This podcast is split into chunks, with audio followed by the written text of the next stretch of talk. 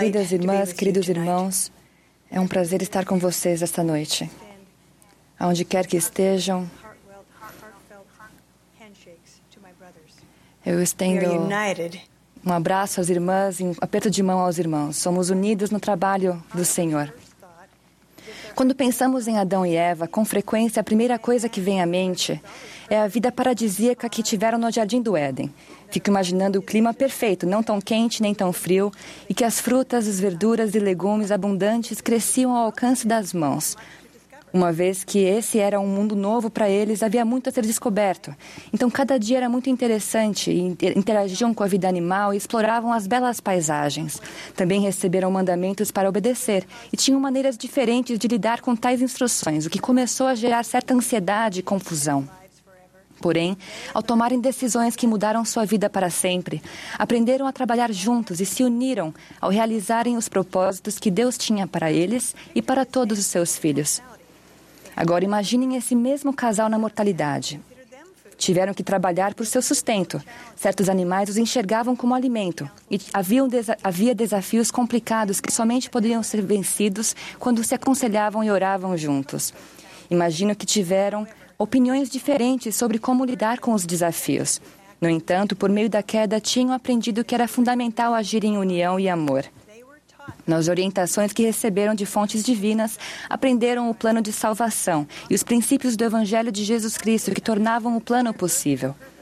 Por entenderem que seu propósito terreno e seu objetivo eterno eram idênticos, eles encontraram alegria e sucesso ao aprenderem a trabalhar juntos em amor e retidão.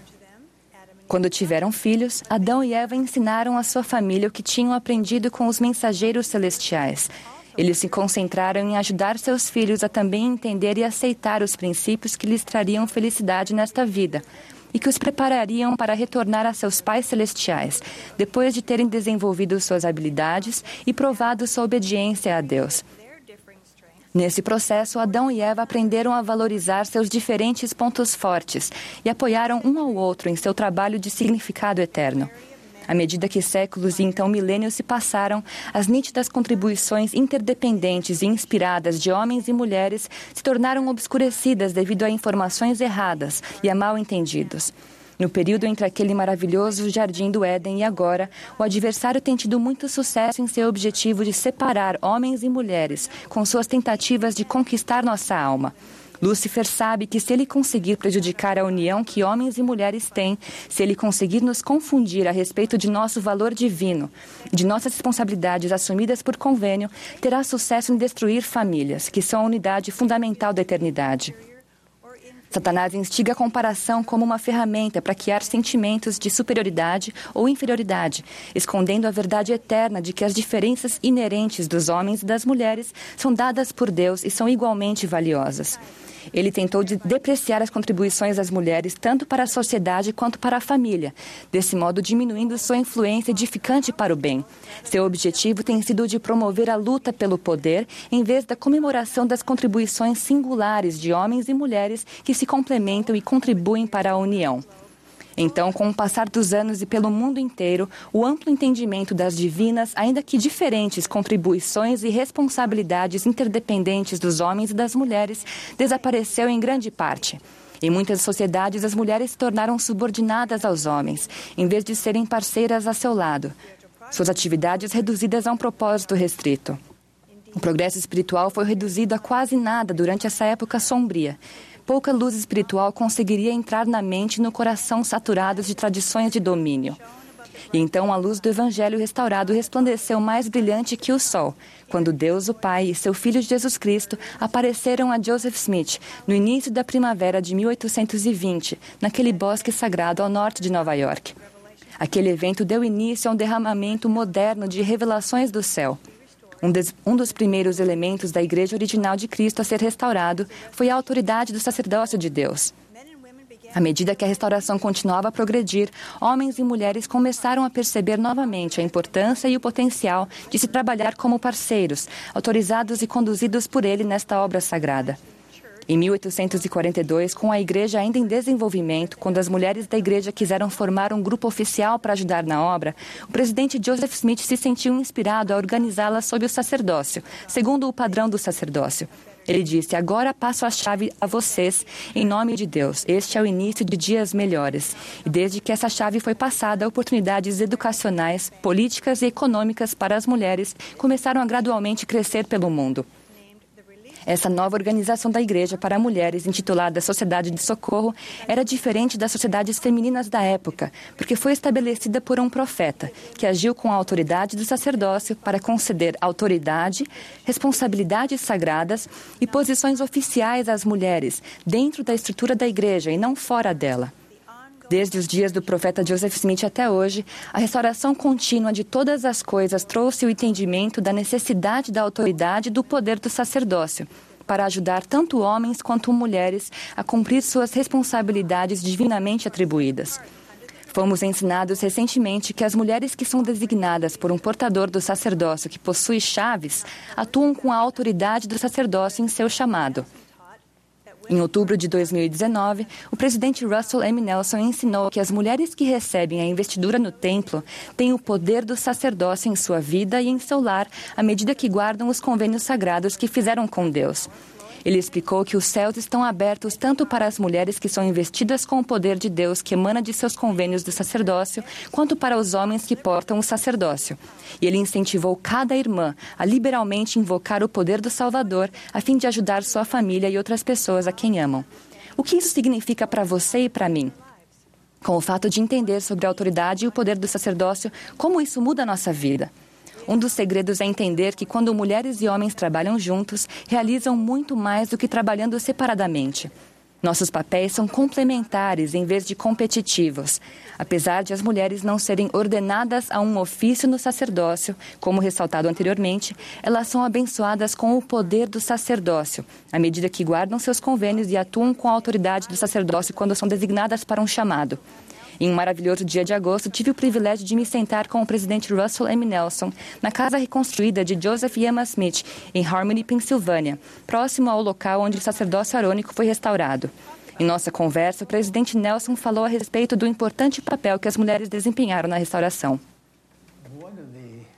Um dos aspectos mais importantes que me recordo quando a este local da restauração do sacerdócio é do importante papel que as mulheres desempenharam na restauração. Quando Joseph começou a traduzir o livro de Mormon, quem estava escrevendo? Bem, ele escreveu um pouco, mas não muito. Emma ajudou. E então penso em Joseph quando foi ao bosque orar, perto de sua casa em Palmyra, New York. Para onde ele foi? Ele foi ao bosque sagrado por que ele foi para lá? Porque lá era o lugar onde sua mãe costumava ir quando queria orar. Essas foram apenas duas das mulheres que tiveram papéis essenciais na restauração do sacerdócio e na restauração da igreja. Sem dúvida, poderíamos dizer que as esposas são tão importantes hoje quanto eram nessa época. Certamente são. Tal como Emma, Lucy e Joseph, somos mais eficientes quando estamos dispostos a aprender um com o outro e quando estamos unidos em nosso objetivo de nos tornarmos discípulos de Jesus Cristo e ajudar outras pessoas ao longo do caminho. Somos ensinados que o sacerdócio abençoa a vida dos filhos de Deus de inúmeras maneiras, nos chamados da igreja, nas ordenanças do templo, nas relaciona nas, nos relacionamentos familiares e na serenidade do ministério individual. As mulheres da igreja e os homens agem com a autoridade e o poder do sacerdócio. Essa interdependência entre homens e mulheres para realizar a obra de Deus por meio de seu poder é o ponto central do Evangelho de Jesus Cristo restaurado. A união é fundamental para a obra divina que temos o privilégio de ser chamados para realizar. Mas isso não simplesmente acontece.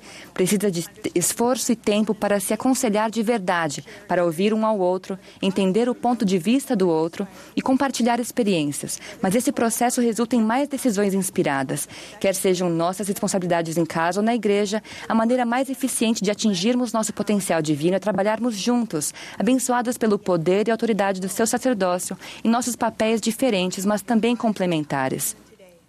Como é essa parceria na vida das mulheres do convênio hoje em dia? Vou dar um exemplo. Alison e John tinham uma parceria singular.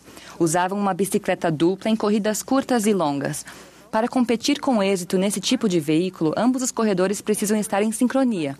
Precisam se inclinar na mesma direção ao mesmo tempo. Um não pode controlar o outro, entretanto, precisam se comunicar de forma clara e fazer sua parte. O capitão, na frente, controla os freios e o momento de se levantar. O companheiro, atrás, precisa permanecer atento ao que está acontecendo e dar força extra caso fiquem um pouco para trás ou desacelerar caso fiquem perto demais de outros ciclistas. Precisam apoiar um ao outro para atingir seu objetivo. Ellison explicou. No começo, quem ficava na posição de capitão dizia levantar quando precisava levantar e frear quando precisava parar de pedalar. Depois de um tempo, a pessoa no banco de trás aprendia a prever quando o capitão estava prestes a se levantar ou frear, sem que isso precisasse ser dito. Aprendemos a estar em sintonia e a perceber quando um estava ficando cansado e então compensar o outro. Tem tudo a ver com confiança e trabalho mútuo. John e Allison não eram unidos somente quando pedalavam, mas eram também unidos em seu casamento. Desejavam a felicidade do outro mais do que a própria. Procuravam pelo que era bom um no outro e trabalhavam para vencer o que não era tão bom no outro ou em si mesmos. Revezavam a liderança e revezavam contribuindo mais quando o seu parceiro estava cansado. Valorizavam as contribuições um do outro e encontravam melhores respostas para seus desafios quando uniam seus talentos e recursos. Estão verdadeiramente ligados um ao outro por meio do amor cristão. Estar em maior sintonia com o padrão divino de trabalhar juntos é decisivo nesta época em que a visão do eu primeiro nos cerca. As mulheres possuem dons divinos e distintos e recebem responsabilidades singulares, os quais não são mais ou menos importantes do que os dons e as responsabilidades dos homens. Todos foram criados e são necessários para realizar o plano divino do Pai Celestial de dar a cada um de seus filhos a melhor oportunidade para atingir seu potencial divino. Nesta época, precisamos de mulheres que tenham a coragem e a visão de nossa mãe Eva para se unirem aos irmãos em trazer almas a Cristo. Os homens precisam se tornar verdadeiros parceiros, em vez de presumirem que são os únicos responsáveis ou se comportarem como parceiros de faz de conta, enquanto as mulheres realizam grande parte do trabalho. As mulheres precisam estar dispostas a dar um passo adiante e ocupar seu lugar de direito tão necessário como parceiras, em vez de pensarem que precisam fazer isso sozinhas ou esperarem que lhes digam o que fazer. Enxergar as mulheres como participantes essenciais não se trata de criar igualdade, mas de entender uma verdade doutrinária. Em vez de criar um programa para isso, podemos trabalhar para valorizar as mulheres como Deus as valoriza, como parceiras fundamentais no trabalho de salvação e exaltação. Estamos prontos? Vamos nos esforçar para vencer os preconceitos culturais e aceitar os padrões e as práticas divinas com base em, doutrinas fundamentais? Presidente Russell M. Nelson nos convida a realizarmos lado a lado esse trabalho sagrado para ajudar a preparar o mundo para a segunda vinda do Senhor. Ao fazermos isso, aprenderemos a valorizar as contribuições de cada pessoa e aumentar a eficiência em cumprir nosso papel divino. Sentiremos mais alegria do que jamais sentimos. Que cada um de nós escolha se tornar unido à maneira inspirada do Senhor para ajudar sua obra a ir adiante. Em nome de nosso amado Salvador Jesus Cristo. Amém.